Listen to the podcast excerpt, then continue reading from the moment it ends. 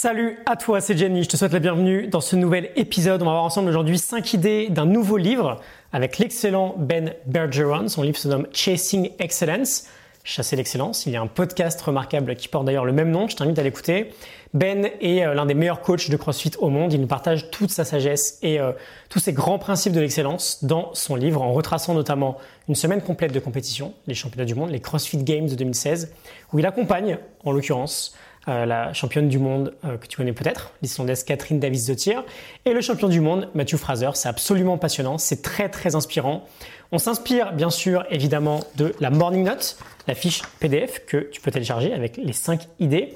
Je te mets un lien en description. On commence avec l'idée numéro 1, définition de l'excellence et découverte de son potentiel. Il nous dit, j'ouvre les guillemets, pour atteindre leurs objectifs, beaucoup de gens vont travailler très dur pendant très longtemps et finiront par atteindre un niveau dans lequel ils se considèrent confortables. C'est louable, mais ce n'est pas ça l'excellence. L'excellence, c'est maximiser toutes les variables que vous contrôlez dans les catégories qui ont la plus grande influence sur vos objectifs long terme.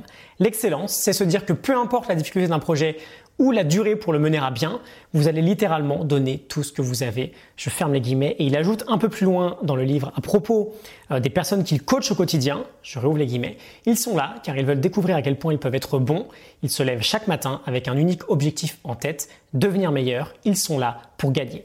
Je ferme les guillemets. Il met vraiment en avant cette idée que dans la vie, c'est comme dans le sport, il y a ceux qui veulent participer à la compétition et qui sont heureux de participer, et il y a ceux qui savent que bah, s'ils peuvent donner le meilleur, ils peuvent peut-être gagner. Et il insiste sur le fait que c'est une quête personnelle. L'idée n'est pas de gagner pour prouver qu'on est meilleur que l'autre, l'idée est de gagner pour se prouver à soi-même qu'en donnant le meilleur, on a un résultat assez sympa. Si tu trouves aujourd'hui qu'il y a un trop gros gap entre ton toi actuel et ton meilleur toi possible, c'est la même chose. Tu peux très bien te contenter et rester confortable dans ta situation en te disant Ok, je peux faire mieux, je le sais, mais ça me va. Et voilà, ok, très bien, ma vision du truc, c'est que tu pourrais le regretter un jour.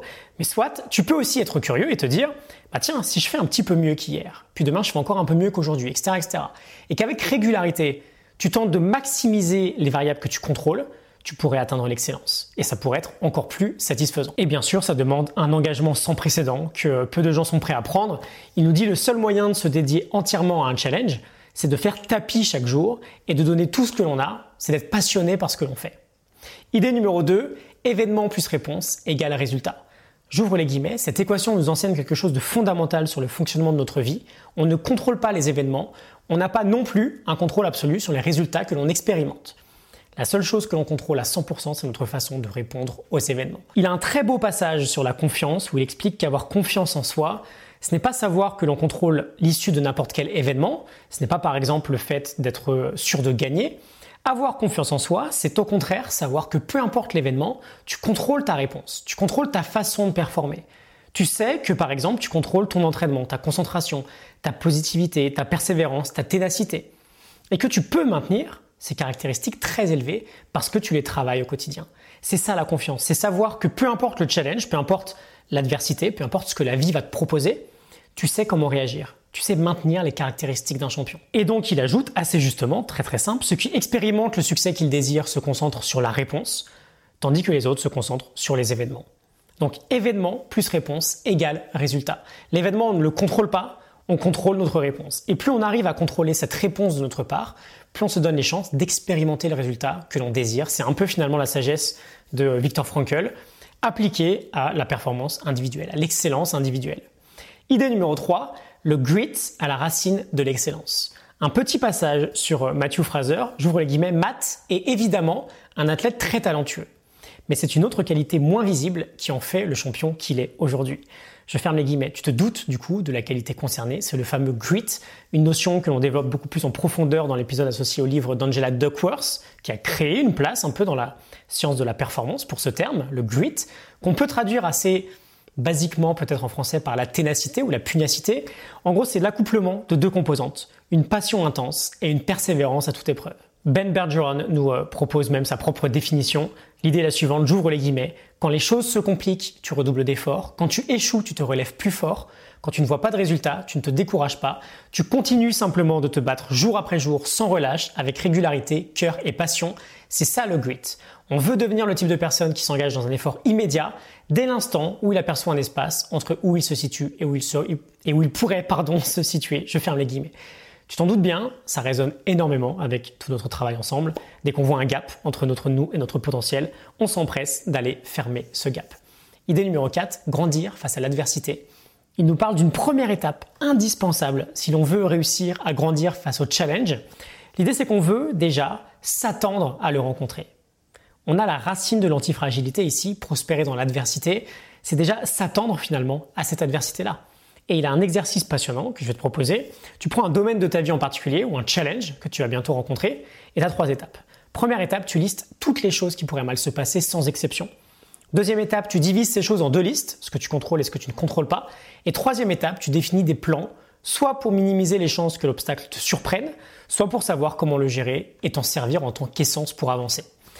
J'aime bien d'ailleurs, petite parenthèse, Ryan Holiday dit euh, l'obstacle est le chemin. J'aime bien dire l'obstacle est mon essence, parce qu'on a besoin de l'obstacle, on sait qu'il nous fait avancer. Et donc pour illustrer, ils ont fait une liste durant l'année euh, précédant les, championnats, les 101 choses qui pouvaient mal se passer au championnat du monde. Et euh, parmi elles se trouvait une épreuve que Catherine redoutait par-dessus tout. Elle était très mauvaise dans cette épreuve par rapport aux autres. Et durant toute l'année, bah, ils ont bossé dur pour que si l'épreuve venait à avoir lieu, euh, elle pouvait être capable finalement de performer, de pas tout perdre. Et à côté de ça, lorsqu'on parle de performance sportive, il nous dit qu'il n'y a que cinq choses que l'on peut contrôler avec ses élèves l'entraînement, la nutrition, le sommeil, la récupération et le mindset. Et 100%, littéralement 100% de notre focus doit être dirigé vers ces cinq choses-là.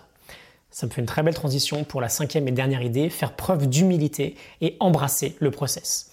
Il faut bien comprendre que s'entraîner sur des épreuves ou des caractéristiques qui sont nos points faibles, euh, accepter de partir de zéro et d'être nul et d'avoir l'air nul aux yeux des autres, tout ça est extrêmement challengeant.